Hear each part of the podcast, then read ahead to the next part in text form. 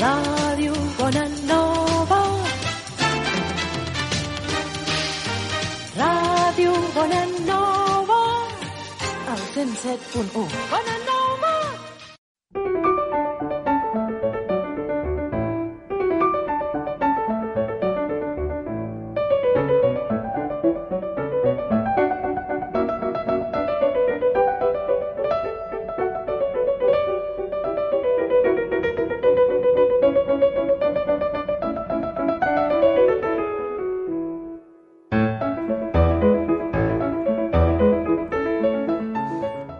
Amigos oyentes, hoy hemos cambiado la sinfonía, estamos en Radio Bonanova, el 107.1 de la FM y este es el programa Escrito está. Y está con nosotros eh, Ana Valverde. Buenos días, Ana. Hola, buenos días. Buenos días. Tenías el micrófono un poco lejos y no te quejarás que hoy yo lo tengo pegado, pegadito, ¿eh? Sí, sí, hoy perfecto. Eh, bueno, os habla Sergi Barnils, no me he presentado, y este es el, eh, la radio mm, de las buenas noticias, ¿eh? que es Radio Bonanova. Si tenéis alguna cosa para comentarnos, siempre nos hace ilusión pues saber de vosotros.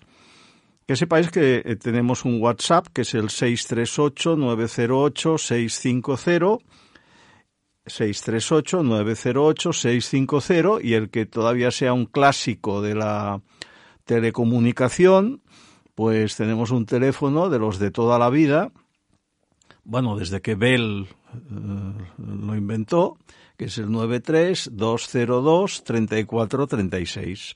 Bueno, Ana, pues si te parece, empezamos el programa.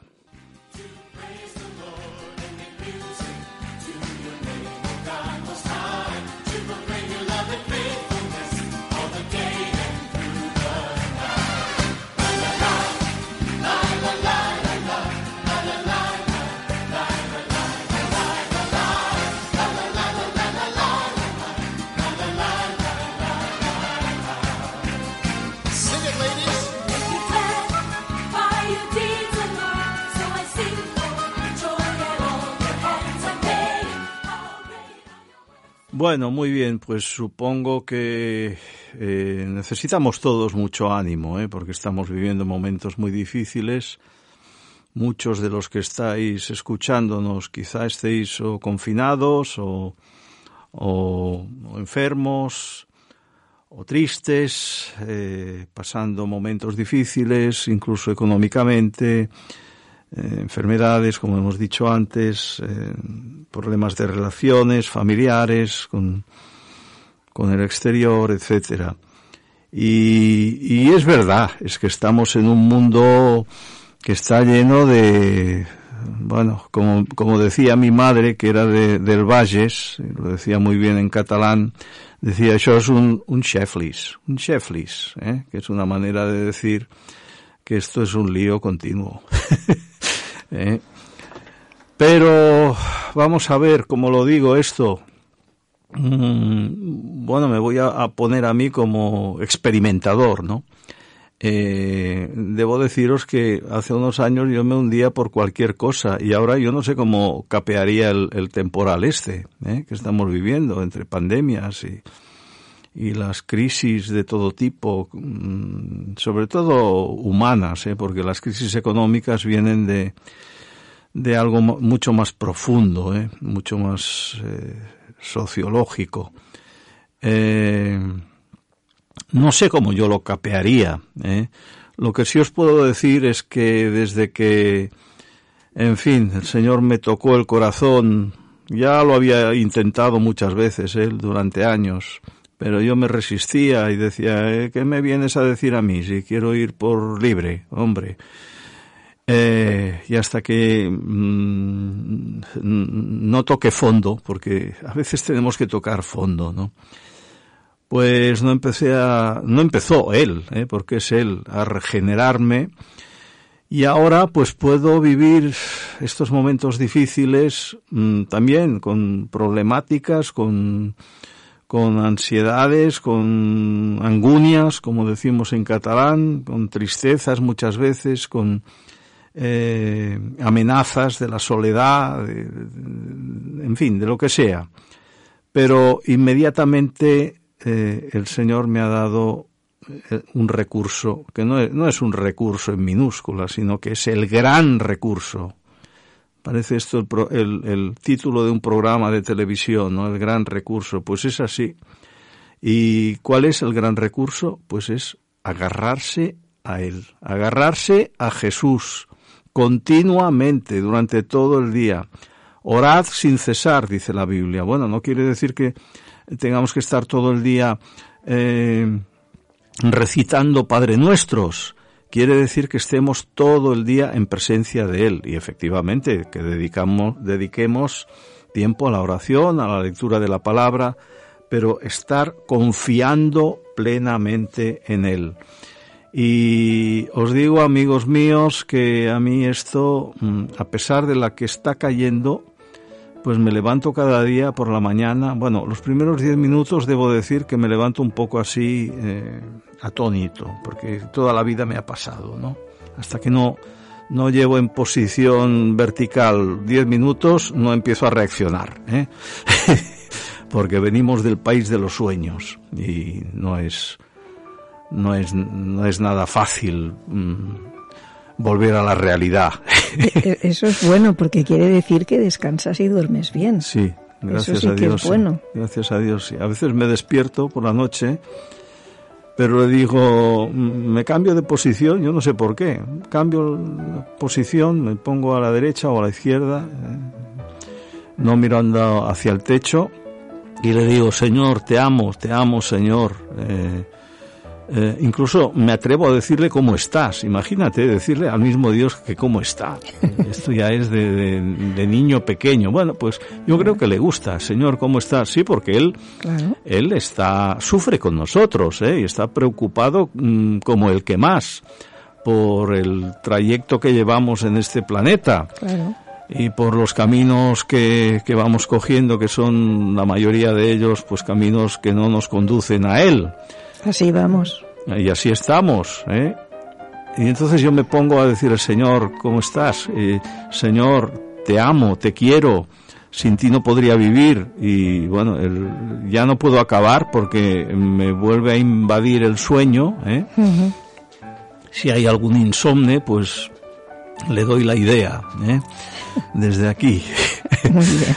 Y, y en fin, eh, después ya cuando he pisado el suelo, cuando me levanto, pues ya me empiezo a llenar de ilusión, eh, tengo muchos proyectos, muchas ganas de hacer cosas, muchas ganas de dar luz, que eso es lo que debemos hacer los, los creyentes, porque es un mundo de tinieblas. Nosotros vemos que a nuestro alrededor, sobre todo en el ámbito familiar, pues hay muchos líos, este que no se habla con el otro, el, el otro que hace mala, mala cara a le hace mala cara a B y al mismo tiempo C y D no se hablan con A y con B y en fin, como decía mi madre, lo repito, un cheflis, un auténtico cheflis. Bueno, pues el Señor nos libra de todo eso y para empezar nos da una paz y una luz que hace que pues que sea muy difícil para nosotros los creyentes pues cogerle tirria a alguien o, o manía o, o estar con, con esa con esos rencores que, tiene la gente no contra este y contra aquel mira que me han hecho mira mira que me han dejado de hacer y el Señor nos llena de esta infusión espiritual para que nuestros días no sean días tenebrosos, días en los que los problemas nos invadan y puedan más que nosotros mismos. Y el Señor nos invade de, ese espíritu, que es el Espíritu Santo, para que nuestro caminar por la vida sea un caminar de luz, de paz y de gozo.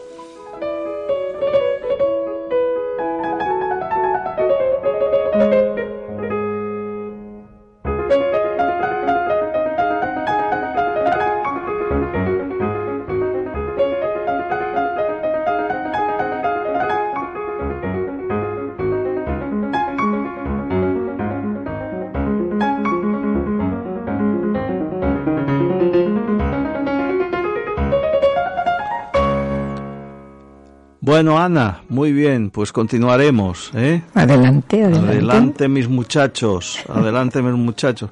Eh, que sepan ustedes que tampoco es tan fácil, yo porque mira, me voy así por los cerros de Úbeda y cuando no digo una cosa digo otra.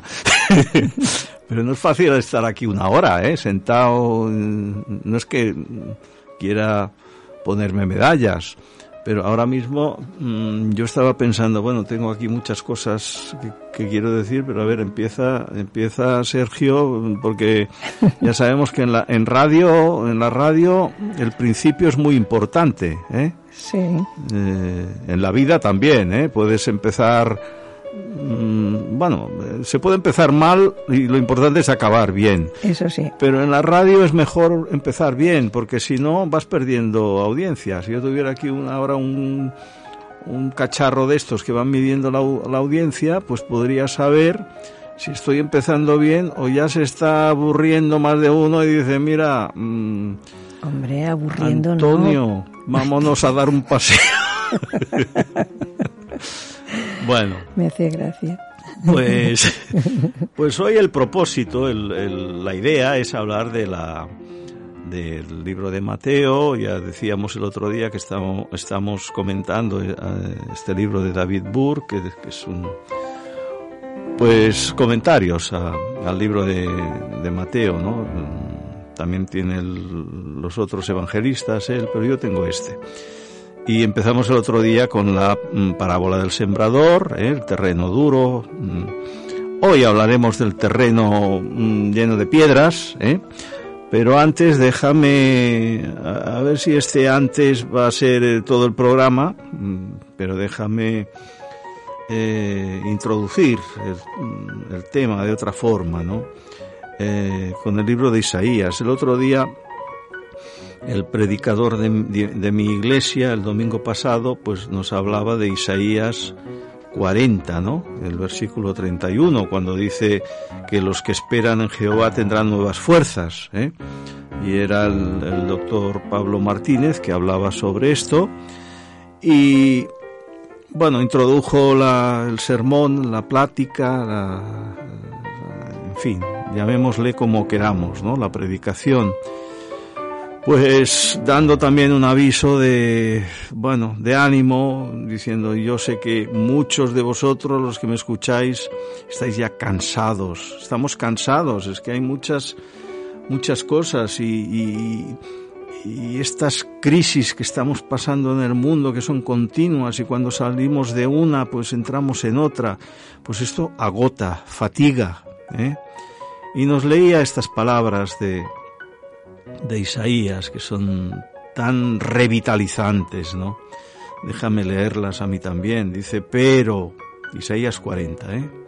Pero los que esperan a Jehová, este pero quiere decir que la mayoría de los mm, pobladores del planeta Tierra, pues, por desgracia, la inmensa mayoría no espera a Jehová, como dice Isaías aquí, y por eso, pues, eh, su fatiga y su cansancio y su tristeza pues va en aumento y no hay manera de pararla y muchos de ellos acaban mal. ¿eh? Hay tantos suicidios, tantas eh, enfermedades, de, depresiones que, que, vienen pues de... Al principio es como una pequeña cerilla, ¿no? Pero esa cerilla, si no se apaga a tiempo, pues puede incendiar todo un bosque. ¿eh? Eh, decía eso, ¿no? Que la inmensa mayoría de las personas pues no pueden decir que esperan a, a, Jehová, como, como nos plantea aquí y nos invita a hacer el profeta Isaías. Dice, pero los que esperan a Jehová, seamos nosotros los gozosos pobladores del planeta que esperamos a Jehová, ¿no? Y continúa diciendo, tendrán nuevas fuerzas, ¿eh?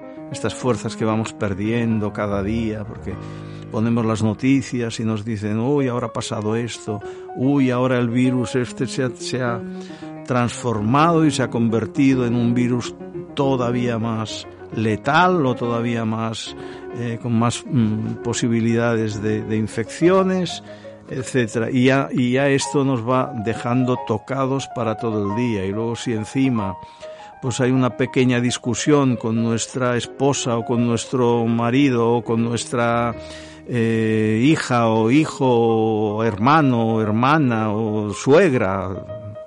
Claro, una discusión con la suegra es algo muy serio. ¿eh? Eh, Es complicado. Yo eh, aconsejaría, siempre. aconsejaría que nadie se meta por estos berenjenales. ¿eh? Sí, qué fama de las suegras, ¿eh? Bueno, yo a, la, a mi suegra la quería mucho y, y, bueno, a veces habíamos tenido momentos de todo, pero se nos pasaba pronto porque es cuestión de ponerle, de hacer las paces rápidamente, ¿eh? lo que decíamos antes, ¿eh? y no dejar que, que haya un incendio. ¿eh?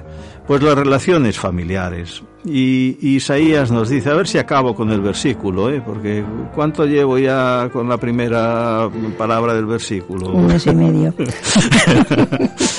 Bueno, pues continúo. Es que se le puede sacar mucho jugo, ¿eh? Dice, pero los que esperan a Jehová, no en Jehová, sino a Jehová. Es como el que espera a una persona muy querida, ¿no? Muy mm, a la que ama mucho, a la que necesita mucho. Pues espero a Antonio, espero a María, espero a Juan. Dice Isaías, los que esperan a Jehová, ¿eh? que es la es el, el, el Dios trino, ¿eh? Padre, Hijo y Espíritu Santo. Estamos esperándole a Él. Dice, tendrán nuevas fuerzas, y eso nadie nos lo puede negar. tendrán nuevas fuerzas. Dice, levantarán alas como las águilas. Levantarán alas como las águilas. Las águilas eh, son muy inteligentes, ¿eh? por eso en la Biblia pues se, se las menciona de vez en cuando como un ejemplo de, de levantar el vuelo, ¿eh? cuando uno está en una situación un poco así eh, de caída, pues hay que imitar a las águilas. Y las águilas, en general, pues no se esfuerzan mucho por batir las alas. ¿Por qué? Porque tienen una inteligencia, una, en fin, un instinto que les dice que las mejores, el, el mejor momento del día para levantar las alas es a mediodía, cuando hay unas corrientes más cálidas de aire, y entonces prácticamente no tienen ni que moverlas. ¿eh? Se levantan solas, ¿eh? casi, casi un milagro. Se levantan solas y luego, claro, las mueven, pero ya vemos en algunos documentales, ¿no? Que, que planean por el cielo, ¿eh? prácticamente sin, sin ningún esfuerzo. No así las golondrinas. Yo vivo, pues, no cerca del puerto, pero desde la terraza del balcón de mi casa, pues vemos el vuelo de las golondrinas, porque el puerto no está muy lejos, y a veces se ponen mmm, encima de nuestro balcón y hacen de las suyas, ¿eh? Eh, Perdón, no, las gaviotas, las gaviotas, me, me he equivocado de pájaro. Ya me parecía a mí, pero las digo, gaviotas, bueno. Las gaviotas, señor Barnir, no, no me mezcle aquí nombres de pájaros. Alas tienen los dos, pero bueno. Bueno, pero la gaviota, la gaviota es así que también vuela con mucha facilidad, pero sí. tiene que, como mmm, levanta el vuelo cuando le da la gana, sin tener sí. en cuenta las corrientes de nada, pues tiene que esforzarse mucho más. ¿eh? Y antes no empieza a volar, que también planea, pero tiene que batir las alas y esforzarse. Bueno, esto es una como una buena eh, idea de, de, cómo tendríamos que actuar nosotros, ¿no? Si levantamos las alas como las gaviotas, pues eh, en cierto modo esto significa que nos fiamos mucho de nuestro esfuerzo eh, personal, de nuestro esfuerzo humano, sin tener en cuenta eh, todo lo que nos puede venir de Dios, ¿no? Su gracia, su ayuda, su, su aliento. ¿eh? Actuamos un poco como golondrinas. Hay, en fin, gaviotas. Oye, que me estoy liando con estos dos pájaros. En cambio, deberíamos ser como las águilas. ¿eh? Confían más en esas corrientes, deberíamos confiar en la corriente del Espíritu Santo, ¿eh? que hará que prácticamente no nos tengamos que esforzar y volemos y planeemos por los aires como las águilas. Por eso Isaías nos dice que levantarán alas como las águilas. ¿Por qué?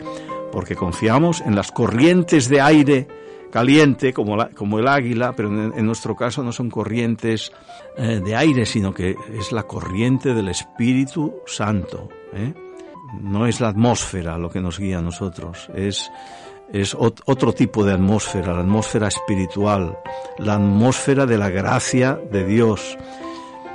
Y dice que estos, estos, los que esperan en Jehová, cuando levanten alas como las águilas, correrán y no se cansarán, y caminarán y no se fatigarán. O sea que, aunque corramos, y parece que los pulmones pues van a, una velocidad y que nos tengamos que cansar mucho, bueno, sí, sí, correremos, caminaremos, estaremos siempre en un movimiento dinámico, eso sí, porque el creyente siempre se tiene que mover, no nos podemos quedar parados, porque si nos quedamos parados mm, iremos hacia atrás, ¿eh? siempre. Esto es una ley física. No, no, el profeta nos insinúa y nos invita a batir las alas, a correr y a, caminar. ¿eh? Pero la promesa es que mm, no nos cansaremos cuando corramos, no nos fatigaremos cuando caminemos y podremos levantar las alas como el águila sin ningún cansancio. ¿Por qué? Porque confiaremos absolutamente en nuestro Dios, en Jehová de los ejércitos.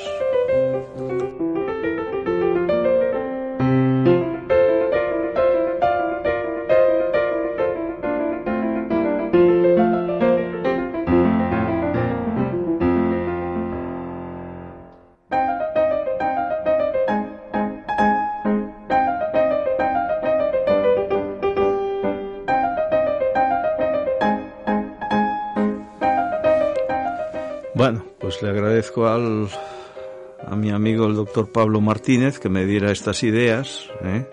No crean que yo no tengo también ideas, pero, pero bueno, eh, hay, que, hay que dejarse ayudar por estos estudiosos de la Biblia y también en el caso de David Burt, ¿eh? que nos va a guiar un poco durante el programa. Y Sí, porque es muy, muy interesante todo esto, ¿no? Eh, poner comparaciones. El Señor lo hacía siempre con las parábolas, ¿eh? Poner imágenes de, de, de cosas que, a las que la gente de aquel tiempo estaba acostumbrada, ¿no? Por ejemplo, en la, en la, cuando nos habla de, de, de esta parábola, la del sembrador, ¿no? Pues la gente se imaginaba un campo con el sembrador sembrando, pero en definitiva él les quería hablar de la palabra mm, de vida, les quería hablar del, del reino de los cielos, ¿no? De fructificar para, para el reino, para el reino de Dios. Eh, bueno, nos va muy bien pues poner estas imágenes. Y lo de- la del águila a mí me encanta, me encanta. Eh, hoy, mira, Ana, Dime. no es que ahora tenga una crisis de habla, Ah, vale. pero ahora yo creo que un poco de música, aparte de esta tan bonita que nos ofrece siempre en este programa Eduard Fonbona, ya lo hemos dicho otras veces, que es el hijo de, del crítico francés Fonbona, y Eduard es un buen pianista, y ahora está interpretando eh, sonatas mm, catalanas del siglo XVII, ¿no? de compositores catalanes. Eh, en- bueno, pues ho- hoy ahora vamos a hacer un pequeño descanso musical eh, para que los que estén mm, pues por la casa haciendo cosas o en el coche o lo que sea, pues puedan descansar un poco de, de las cosas que vamos diciendo aquí, pero les pedimos pues, sobre todo que ya no, no, no nos dejen, que luego vuelvan a escucharnos, ¿eh? No se vayan a hacer compras, ni No. tienen todo el día para hacer compras, ¿eh? Ahí, ahí. Y aparte que, bueno, en- en los días de fiestas y navidades y etcétera, pues a veces se compra más de lo necesario, ¿eh? ya lo sabemos, ¿eh? porque vivimos una sociedad que nos incita, nos estimula al consumo. Ay, ay, ay. Tanto consumo, tanto consumo. Y no es que yo quiera dar ejemplos aquí, ¿eh? porque en cuanto veo una librería es que me vuelvo loco y entro allí y, y me voy mirando los libros y digo, ay, ay, ay, este libro, a ver si un día me lo compro, pero es muy caro y entonces entro otro día y voy ahorrando. Y... Pero yo creo que comprar libros mm, como decía Erasmo de Rotterdam, no es, no es ninguna pérdida de tiempo. ¿eh? Ya saben ustedes que él decía, era ese humanista del, del Renacimiento, él decía, si tengo dinero, mm, compro mm, libros y si tengo más dinero, compro comida. ¿eh? Bueno, no es la primera vez que lo digo, Ana. Sí, A pero que me parece buena la Ah, frase. Está muy bien. Sí, sí. Sí, porque él era capaz de pasar hambre, Sí, sí. pero era incapaz de no tener ni un libro en su casa, ¿eh? porque era un erudito y bueno, en fin. Tampoco nos volvamos tan, tan, tan, tan, Hombre, no. Es un tan poco eruditos. ¿eh? y lo más importante es que el Señor nos dé sabiduría, que es así, no sabiduría mm, ciencia humana, sí que es buena la ciencia humana, pero sobre todo la sabiduría que viene de nuestro Dios, ¿no? Esa es la que le tenemos que pedir siempre. Bueno, pues nada, ahora os dejo con eh, aquí me pones tú Alejandro Allen y Edgar Arceo. Yo no les no tenía el gusto de conocerles, Yo pero son cantantes Los vamos a conocer ahora. y la canción se llama Allá en el pesebre. Muy bien. Pues allá en el pesebre. Allá vamos.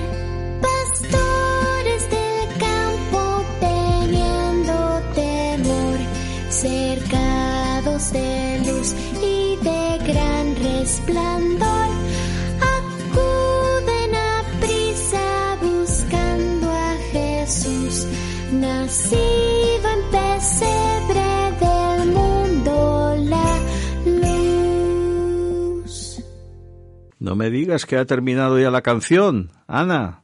¿Qué me pasa? Que me has puesto una canción cortita para no dejarme ni respirar. Yo había pensado volver a ponerla. Es que no me he dado cuenta, como es la primera vez que la ponemos, eh, no me he dado cuenta del tiempo de duración, que siempre acostumbran a ser larguitas para que puedas descansar, pero hoy me estoy portando fatal contigo. Mm, Luego, Luego pondremos eh, otra. Me puedes, me puedes castigar y No, todo no, si ves, quieres. ve pensando en Bueno, otra. mientras, Es que vale, voy a ir buscando otra para ponerla. yo tenía la idea de, mientras eh, estábamos ahora escuchando la canción, coger el tren, irme a, a pie del funicular, coger el funicular, irme por los bosques de Valvidrera y volver, y me daba tiempo, y tú me vienes con esta canción tan cortita. Sí, un fallo, un fallo. Un fallo. Vale. Bueno, ahora busco otra. Perdón.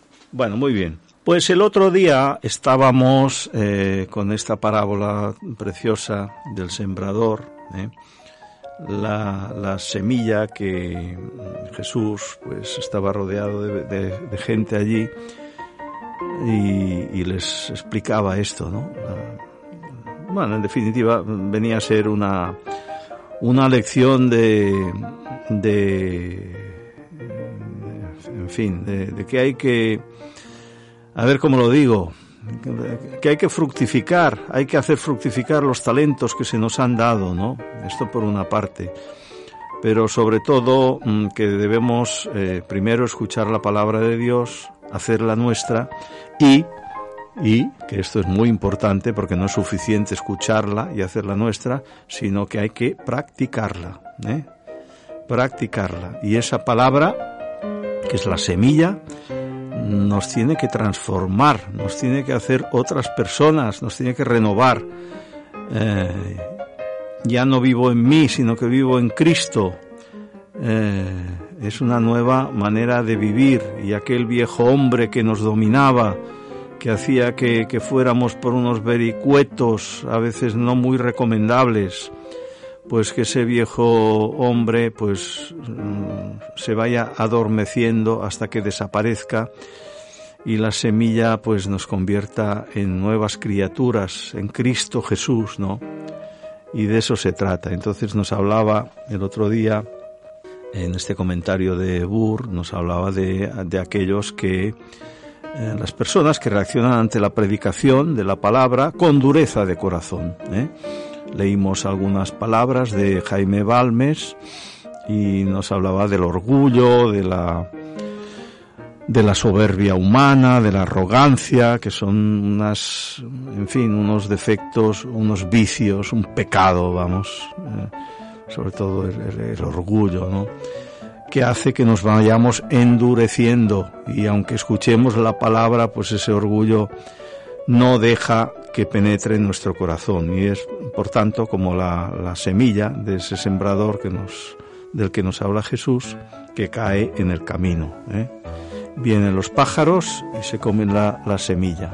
Mm, mm, es el, el, el maligno, ¿eh? que no deja que entre en nuestro corazón. ¿Por qué? Pues porque está lleno de orgullo, de soberbia, de arrogancia, también de una vida inmoral. ¿eh? Cuando hay inmoralidad en nuestras vidas, pues la semilla no puede penetrar, porque nosotros mismos mm, no, no le dejamos entrar, porque decimos, no, no, que la palabra de Dios me está hablando de unas cosas que, en fin, yo no podría seguir con mi vida que dirán lo que quieran, pero esta vida a mí me eh, la encuentro muy divertida y muy placentera. No, no. Y hablamos de cualquier tipo de inmoralidad, ya las conocemos todas. ¿no? No hace falta ahora entrar en detalles. Bueno, pues hablábamos de esta semilla y hoy hablamos de la semilla eh, sembrada en pedregales, en piedras, ¿eh? Eh, un campo con tierra, pero la capa de tierra es bastante fina y hay muchas piedras en ella, ¿no? Entonces ahora eh, sí que vemos, así como en la anterior la semilla no penetraba, aquí sí que penetra. ¿eh? El suelo es pedregoso, eh, no es, como decíamos, un terreno absolutamente lleno de piedras, sino que eh, es un terreno que parece bueno para la siembra, aparentemente, ¿no? Porque solo tiene una capa fina de tierra y debajo hay roca. Entonces el grano sembrado crece con mucha rapidez. ¿eh? Las raíces no son robustas, ¿eh? porque tropiezan con estas piedras, con la roca, y por tanto no pueden conseguir profundidad. Si, si todo fuera tierra buena, pues las raíces, que es el secreto para que una planta nazca eh, sana ¿eh? y, y vaya creciendo y creciendo lentamente muchas veces, pero que crezca. El secreto es que haya mm, tierra para que las, las raíces sean profundas. Aquí en este caso, pues eh, hay mucha, muchas rocas, ¿no? Aunque haya tierra también. Y si el calor del sol va persistiendo, ¿eh? Eh, claro, al principio sí que crece, a partir de la semilla crecen las plantas en este terreno pedregoso, pero luego el, el calor del sol hace que la tierra se vaya resecando y la planta muere. Es decir, ha crecido más hacia arriba que hacia abajo. Y el secreto en nuestras vidas es que tengamos buenas raíces. ¿eh? Aunque el crecimiento sea lento, da igual, pero que las raíces sean profundas. Porque si son unas raíces que encuentran obstáculos, eh, aparentemente la, la, tierra, la planta crecerá, en nuestra vida habrá crecimiento, pero después eh, se ahogará ¿eh? y, y, desaparecerá. Pues así son algunas personas ¿eh? en, esta, en esta predicación de Jesús eh, que al principio pues reciben la palabra de Jesús como la hemos recibido todos nosotros, ¿no? Y al principio responden con, con mucha, en fin, muchas veces con una emoción inmensa, ¿no? Como esta planta que crece, de, de, momento crece muy bien, aparentemente. Pero ¿qué pasa? Que poco a poco, poco a poco se van desanimando. ¿eh? Eh, yo me acuerdo cuando fui a una campaña evangelística, fue en Tarrasa, hace años, era al principio de convertirme. Eh, y vi, bueno, eh, estas campañas que a veces, bueno, allí hay de todo, ¿no? Lo que se llama cruzadas evangelísticas. Hay en, en general mucho entusiasmo, mucho griterío. eh, las predicaciones suelen ser buenas, llegan al corazón y, y se han convertido muchas personas en estas cruzadas. Ahora, los expertos dicen que después pasan los años y muchos de estos que recibieron el mensaje del Evangelio con mucho, mucho, mucho, mucho entusiasmo, eh, después eh, van decayendo porque todo era emoción, ¿no? Las emociones, las emociones. Y después, pues, mm, la planta esta mm, se va secando, como, como en la parábola, ¿no? Se va secando hasta que muere. Y es lo que pasa con muchas personas, que no hay mm, resistencia, no hay persistencia, y al principio acogen muy bien la palabra, pero después, pues, eh, en fin, entran ya en un desánimo y, y lo abandonan todo, ¿no? Yo me acuerdo en estas, en esta campaña a la que yo asistí, que yo estaba, no había ido nunca a ninguna campaña y vi personas que estaban como arrebatadas, ¿no? Porque es que les, les tocaba la palabra de Dios, les tocaba. Pero ahora, claro, estoy convencido de que muchos de los que estaban allí, ojalá fueran muchos, ¿no? Porque estoy hablando de hace unos 20 años. Eh, ojalá muchos continúen con el Señor, pero mm, mm, sabemos que muchos de ellos, que al principio estaban emocionadísimos, ahora ya no andan por los caminos del Señor. Y esta es una pena, ¿no? Más que una pena, es, es, es el fracaso más grande que podemos tener, porque ya sabemos que después nos vamos endureciendo en la vida, eh, nos vamos encalleciendo, ¿eh? la conciencia se va eh, endureciendo también y es mucho más difícil volver a recuperar esos momentos de, de como al principio, ¿no? Del nuevo nacimiento, cuando acogemos al Señor en nuestros corazones, es mucho más difícil. ¿eh? Eso es como, como dicen las segundas partes de las películas, que dices, dicen segundas partes nunca fueron buenas. ¿eh? Y a veces eh, vamos al estreno de una película que es un éxito total, una maravilla, y la gente aplaude y aplaude y aplaude. Entonces el guionista y el director eh, entran en el despacho y dicen, oye, esto ha sido un éxito, vamos a hacer la segunda parte de la película, ¿eh? porque esto aquí, bueno, esto promete. Y resulta que la segunda parte, pues nada, no tiene el éxito ni mucho menos que había tenido la primera. ¿eh? A veces sí, pero muchas veces no. Entonces nos pasa lo mismo y, por eso es muy importante que, que, en fin, no caigamos en el desánimo, ¿no? Eh, ¿Qué más? ¿Qué más? Bueno, pues que cuando una planta, los botánicos lo saben muy bien, crece con exuberancia, rápidamente, eh, siempre es cuestión de preguntarse si este crecimiento se debe a, la, a esa naturaleza de la misma planta, intrínseca, ¿eh? o si se debe a un estorbo en las raíces, y muchas veces es este estorbo en las raíces, en este caso los, las piedras, el, el, terreno pedregoso del que nos habla Jesús, ¿no? Eh, bueno, vamos a continuar con esto. Eh, aquí nos cuenta David Burr, nos cuenta David Burr eh, una anécdota, dice que él, porque estamos siguiendo su comentario, eh, por si alguno se ha incorporado más tarde, comentario al Nuevo Testamento, en este caso el libro de Mateo de David Burr. Dice él que hace unos años, cuando escribió esto, ¿eh? Eh, tuvo que comparecer ante un tribunal eclesial ¿eh? para ser examinado porque él tenía que ser pastor y bueno tenía que pasar pues por unos trámites le habían dicho que era puro trámite, ¿eh? que, que ya su aceptación como pastor, porque ya había hecho suficientes méritos y demostraciones, ya estaba asegurada, pero que tenía que pasar este trámite, ¿no? que era una tradición de la Iglesia. Y para él, él dice que para él resultó ser como una pequeña sesión de la Santa Inquisición, dice, ¿eh? como si aquello fuera el tribunal de la, de la Inquisición. Dios nos libre de, uno, de un tribunal así. Bueno, pero él lo, lo dice en tono de broma porque no era el tribunal de la Inquisición, ¿no? Y dice, y en medio de todo esto, eh, el que tiene mucho sentido del humor, dice, dice es inglés. eh, David Burr, por tanto, yo creo que los ingleses tienen fama de esto, de, sentido, de del sentido humor. del humor más bien rarito, ¿no? Bueno, fino. Tienen un especial, Sí, un, ¿eh? un especial sentido del humor, Sí, que a yo- veces lo entienden solo ellos. ¿eh? Bueno, sí.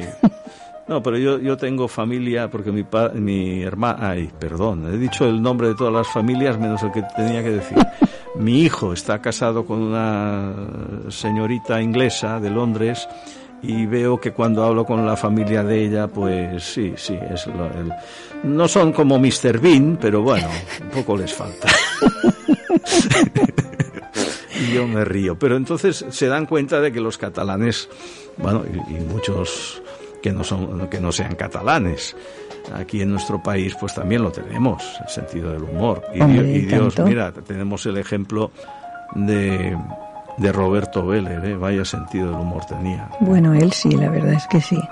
Pues, pues Dios, Dios le, le dio esta, esta gracia, porque este salero, porque sus predicaciones eran muy amenas y aunque eh, muchos de los que defienden que las predicaciones sean muy serias, muy serias, ir al, al meollo, ir al- siempre al, al asunto, mm, hay que contar con que la naturaleza humana, pues somos muy distraídos y, y si nos tienen escuchando una predicación más de media hora seguida y de vez en cuando no hay algún, no hay un poco de sal, ¿eh? hay que ponerle un poco de sal a la vida. ¿Eh? Eh, También es una respeto. manera de despertar al que se está durmiendo. De pronto cambias y Esto empiezas a contar un- alguna historieta o un Yo- chiste o algo y entonces el que se está durmiendo se despierta. Sí, yo me acuerdo que Roberto Brer lo decía, en Sí. la primera vez que le escuché en una predicación, yo estaba en los primeros bancos y, y nada más empezar diciendo, no se me duerman. y ya dije, pensé, esto empieza bien, esto empieza bien, un predicador así me gusta. Bueno, pues, pues, eh, ¿qué decíamos? Bueno, esto del inglés eh, de David Burr, ¿no? Que decía que en medio de los, de uno de los inquisidores le, le preguntó, ¿qué opina usted de la perseverancia de los santos? ¿Eh? Esto viene a raíz de lo que estamos comentando hoy, ¿no? Y él, que en aquel momento dice que era un analfabeto en, en debates teológicos, ¿eh? porque era joven, eh, con toda sencillez y sin complicarse la vida, respondió, me parece que los verdaderos santos son los que siempre perseveran. Entonces, este supuesto inquisidor le dice, pues muy buena respuesta, muy buena respuesta, señor Burr. O sea que era esto, eh, a la pregunta de qué opinaba él sobre la perseverancia de los santos, pues dijo sencillamente que los, los, los verdaderos santos son los que siempre, siempre, siempre perseveran. O sea que hoy que estamos hablando de esta, de estas personas que cuando se entusiasman con la palabra de Dios están un tiempo con, quizá con mucho activismo dentro de las iglesias, quizá pues eh, tomándose muy en serio la oración, la lectura de la palabra, eh, las reuniones, eh, participan en todo, pero mm, y bueno, se las podría comparar a esta planta que al principio crece mucho más alta incluso que las que tienen un terreno sin piedras, porque como no tienen que dedicar savia a las raíces, pues la dedican a, crecer eh, en superficie, ¿no? Eh, es mejor crecer, eh, que las raíces vayan creciendo lentamente, o sea, una conversión a veces quizá un poco más lenta, sin tanto entusiasmo, ya sabemos que cuando se produce el nuevo nacimiento todos nos, nos entusiasmamos, ¿no? Pero debemos cuidar nuestras raíces, nuestros fundamentos, y aunque sea lento el crecimiento, mm, que sea perseverante. Lo que le decía David Burr a ese eh, entrevistador del tribunal, ¿no? que los verdaderos santos son los que perseveran siempre. En cambio, si la perseverancia dura un tiempo y luego te desanimas y lo dejas todo, pues eh, mm, apaga y vámonos, ¿eh? porque la cosa después será muy difícil recuperarla. Bueno, dejamos de momento esto aquí y como me has pasado otro papelito de otra canción, espero que ahora me dé tiempo de, de irme de excursión. eh, Sí, Ana. te da tiempo de hacer el ejercicio este de subir y bajar las escaleras tres veces. Pero me has, Te he dejado la dos, Ah, no, te he dejado Sí. dos para que tú escojas. Mm, Ya, vale. Bueno, pues Sí. esta que se, eh, la que dice se llamará Jesús Vale. y que canta Ruth Ríos. Yo ah, me suena que Ruth Ríos pues canta canciones un poco más larguitas ¿eh? que la que me has puesto antes.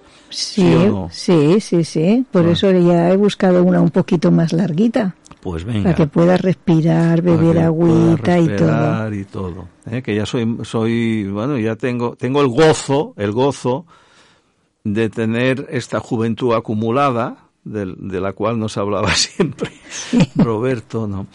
Eh, y tengo el gozo de tener ya una juventud de 67 años. O sea, es, es juventud acumulada. Acumulada. Nada de vejez, nada No, de no, vejez. no, no, para nada. Es juventud acumulada. Y cuanto, cuanto más acumules esa juventud en años, pues mejor para ti, porque tendrás... mm, Bueno, tampoco hay que pasarse, ¿eh? No exageremos. No, No, no me paso. No, bueno, que ahí tener un montón de juventud acumulada es un poco rollo. ¿eh? sí. Hombre, bueno. entonces pasas a depender de otros, ya no tienes agilidad bueno, física pero- ni mental. Ah, pues yo fin. iba ahora a decir que, bueno... Que mientras que uno esté bien de la mente, no- ¿no? 90, no, no me dejas decir esto. No, 80, yo 90, dejarte te dejo porque aquí hay libertad absoluta, Libertad. pero como lo digas te pongo de cara a la pared. de cara a la pared.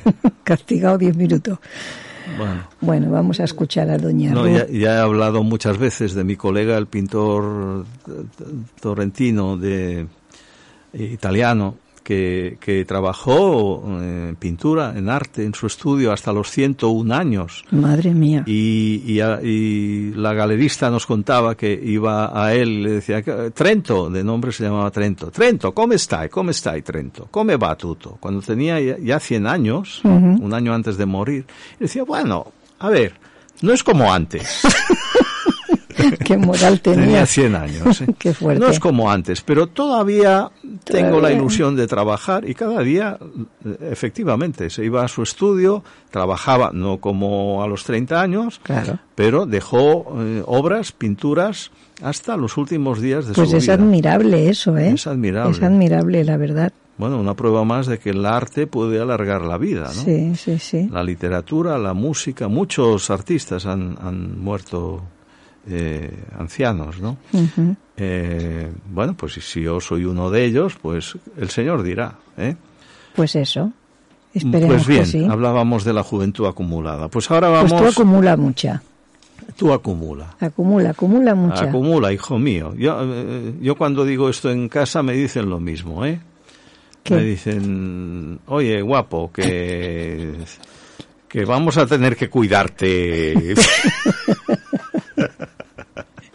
Qué bonito. Incluso mis hermanas, que son muy chistosas, me dicen esto. Oye, oye, oye, no te pases. No ¿eh? tanto, que a te si- tenemos que cuidar. Que tendremos que cuidarte nosotras, porque ya son más jóvenes. ¿eh? O sea, espabila, hijo. Bueno, pues eh, habíamos dicho que cantaba ahora Ruth Ríos, Sí. que ya se habrá ido, porque... hace Bueno, la he pillado ahí en la puerta ya. La he pillado en la puerta. Bueno, Mm. pues que vuelva, dile que vuelva a Ruth Ríos y nos va a cantar una canción que es Se llamará. Jesús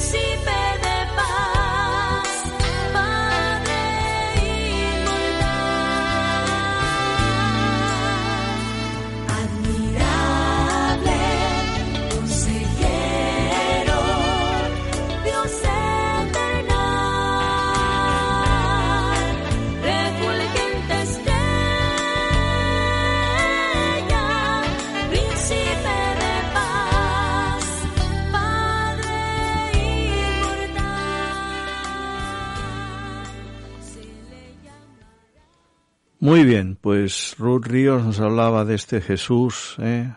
admirable su nombre, esto lo decía Isaías, ¿no? Admirable, consejero, Dios fuerte, Padre eterno, príncipe de paz, y ella lo cantaba muy bien. Sobre todo lo de príncipe de paz, anotémoslo bien. Necesita, nuestras almas necesitan paz, paz, que hay mucha guerra, que hay mucha discordia entre parientes, amigos, también denominaciones.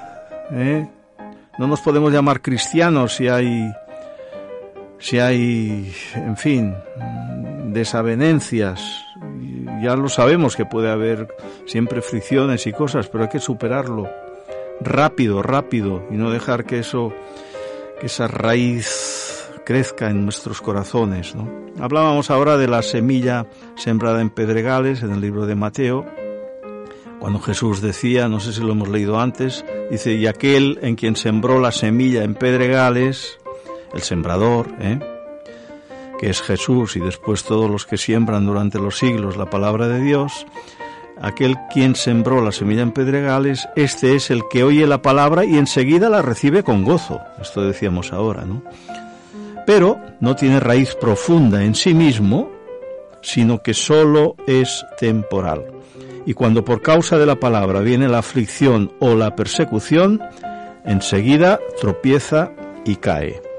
Y aquí nos dice Burr, que David Burr, que hay dos causas para, para ese desanimarse ¿eh? en seguir a Jesús. Una sería una interna, eh, mm, que quiere decir que, que, bueno, que aunque parecía que aquello iba en serio, pues el compromiso es más bien superficial, ¿no?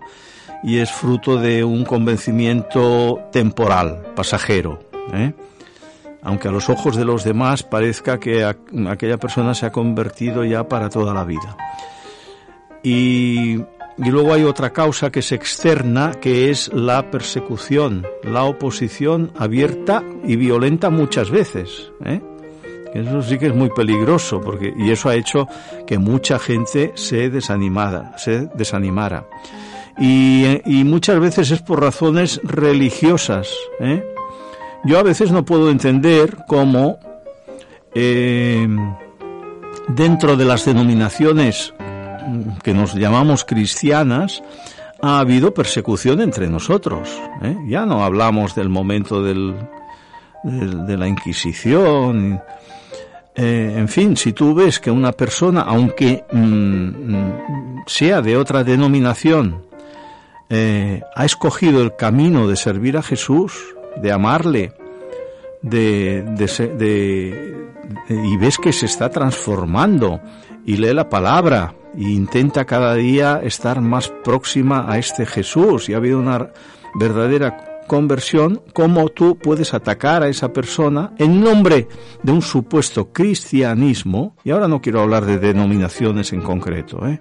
pero esto se ha dado mucho y el que aquí les habla, pues lo ha sufrido también. ¿eh? Al, yo llevo 24 años convertido y al principio eso fue, bueno, fue un, una persecución sobre todo a nivel doméstico, de relaciones de amistades, etcétera, de personas de otras denominaciones cristianas a las cuales les parecía que yo había caído en una secta y hubo mucho dolor por, por mi parte. ¿eh? Eh, podía haber dejado absolutamente de seguir a Jesús y como dice aquí David Burr, pues la, persecución, la aflicción pues puede hacer que mm, lo dejes todo, ¿no? Porque a veces es muy dura, muy dolorosa, ¿eh? Y, y yo me sigo preguntando, mm, eso es que no has entendido nada del Evangelio. Si tú persigues a una persona, intentas que, que salga de una denominación que no es la tuya, respétale, porque mientras tú veas que sigue a Jesús y sigue el verdadero evangelio, claro, si ha caído en una secta en la que se ha transgiversado toda la palabra de Dios, entonces bueno, pero si tú ves que todo lo que dice mm, va completamente de acorde con la palabra de Dios y simplemente no es de tu denominación, porque tienes que perseguirle. Y vemos que en, durante la al principio, al principio de la reforma esa persecución le costó la vida a muchísimas personas, muchísimas personas les costó la vida. Ahora no, no nos cuesta la vida, pero sí que puede haber, eh, en fin, una persecución encubierta o que te lo hagan pasar mal. Yo recuerdo en, en, en mi casa que se recibían llamadas telefónicas por parte de personas en nombre de otra religión, ¿eh? Eh, diciendo que de, ninguna manera consintieran que yo me bautizara por la iglesia evangélica, ¿eh? que no lo permitieran y, y, y, mi familia pues se lo creían y en fin es que en este país eh, la religión imperante pues eh, siempre ha dominado y, y al, al, pobre evangélico se le ha perseguido. ¿eh? Ya no hablemos durante el franquismo. De esto sabe mucho Carol Rovira, que ha escrito mucho sí. sobre el tema. Sí, pero él no cree en Dios ni en nada, me, no, hace, pero, me hace gracia. Sí, pero en cuanto a la historia del protestantismo, lo domina porque se ha, se ha informado muchísimo, ha escrito y, bueno, si alguna vez dice algo que no, no es fiel a la verdad, eh, yo todo lo que he leído mmm, veo que, que, que, sí, que se puede comprobar, ¿no? Eh, y Dios, ojalá el Señor le convierta algún día, pero mm, por lo menos eh, está informando a la gente de lo que ha pasado aquí con los protestantes, uh -huh. que ha sido muy fuerte. Ya, yo eh, escucho historias en mi iglesia, en Verdi, de personas ya mayores, de 80 años o más, de bueno que estuvieron en la cárcel que les quemaron la, las Biblias la, el lugar de culto prohibiciones constantemente en fin eh, entonces eh, cuesta entender o sea un cristiano de verdad debería estar contento alegre gozoso de ver que alguien eh, ha recibido a Jesús en su corazón bueno ya aparco esto, mmm, pero la persecución, pues, mmm, como decíamos, puede hacer mucho daño y puede hacer que muchas personas se acobarden ante la oposición y den marcha atrás. ¿eh? Y den marcha atrás. En mi caso, pues, le doy muchas gracias al Señor de haberme mantenido, pero estuve ahí mm. al borde del abismo, ¿eh? Porque además el enemigo mmm, trabaja en estos casos. Sí, ¿eh? sí, no descansa, no descansa. No descansa y pone en boca de los demás y en el corazón de los demás una manía hacia ti, hacia el creyente, una persecución que, que muchas veces puede ser muy, muy, muy agobiante. Mm. Sabemos que la Iglesia está muy perseguida en países en los cuales les cuesta la vida, desde uh -huh. luego, a los creyentes. Pero aquí, aunque gracias a Dios, no nos cuesta en estos momentos la vida, pero sí que nos produce mucho desgaste, mucho dolor a muchos que, que se convierten, ¿no? Entonces yo aconsejaría desde aquí que seamos valientes, ya sé que es muy fácil decirlo, y perseveremos, y perseveremos. Mm, eh, también en tiempo de Jesús, él lo sabía perfectamente, que había, eh, él empezó a tener eh, mucha mucho antagonismo, mucha incompatibilidad, sobre todo al final de su, de su predicación, ¿no? Ya, ya, él sabe de qué va esto, ¿eh? y, y, al final mira cómo acabó la cosa, ¿eh? clavado en una cruz para salvarnos a nosotros. Eh, bueno, pues aprendamos de él, ¿eh? que fue hasta, él llegó hasta el final. Y y para acabar, bueno, como dice Pablo, ¿eh? nosotros debemos estar arraigados en amor. arraigados, o sea, las raíces estas de las que hablábamos antes, ¿eh? pues que estén bien arraigadas, aunque nuestro crecimiento sea lento, pero que sea pim, pam, pim, pam, pim, pam, paulatino, sin dejar al Señor. Y durante años, aunque vayamos madurando lentamente, leer la palabra, reunirnos, eh, orar, ¿eh? Pablo decía esto en, Efesios, ¿no? Firmemente arraigados en Cristo y confirmados en la fe. ¿eh? Nuestro arraigo dependerá de la disciplina, del estudio de la palabra, eh, de la constancia en la oración. La oración es muy importante. ¿eh? Yo cada día lo veo más, más claro. Es que nos, nos da una vitalidad espiritual increíble y puede hacer, yo en los momentos en que mm, tenía persecución cuando me convertí, si no llega a ser por la oración, madre mía, ¿dónde estaría ahora? Si no llega a ser por, por las lágrimas que derramé al lado de Jesús, ¿eh? sentado junto a Él, pues no sé dónde estaría. ¿eh? Y Él me, me orientaba que leyera aquellos salmos también cuando David era perseguido por su mismo hijo, etcétera. Eh, en fin, bueno, hoy más o menos hemos hablado de esto, de la de las mm, plantas que no pueden continuar creciendo porque el terreno es pedregoso. ¿eh? El, maligno también viene, como venía en el primer terreno del que hablábamos el otro día, ¿eh? en forma de pájaros y se comía las semillas. Aquí también viene y hace de alguna manera que el sol abrasador ¿eh? pues queme estas plantas que ya empezaban a crecer, las queme y amedrante al, al creyente para que para que le entre la, esta cobardía y esta falta de perseverancia. ¿eh? Eh, no, Dios quiera que no retrocedamos, nadie de los que hemos recibido al Señor. Eh, Recordemos que si morimos con Él, viviremos con Él. ¿eh? Si perseveramos, también reinaremos con Él. Y si le negamos, que aquí está la tragedia, si le negamos, Él también nos negará. Esto es muy duro, ¿eh?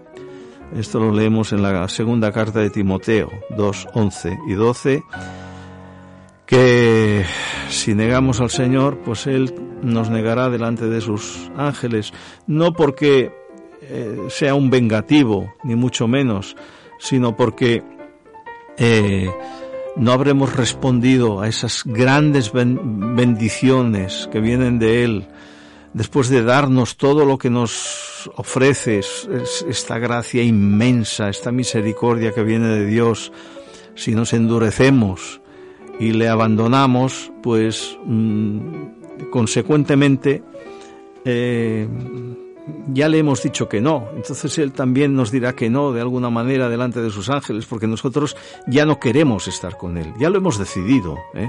No es que Él decida como venganza decirnos, pues les voy a negar, porque me han negado. ¿eh? Él no hace como nosotros hacemos. Es, esto es una ley espiritual. ¿eh? Ya fluye en consecuencia esa, esa actitud del Señor de no querernos a su lado porque nosotros ya le hemos dicho que no. Es una consecuencia natural. Ya le hemos dicho que no. Entonces Él no obliga a nadie.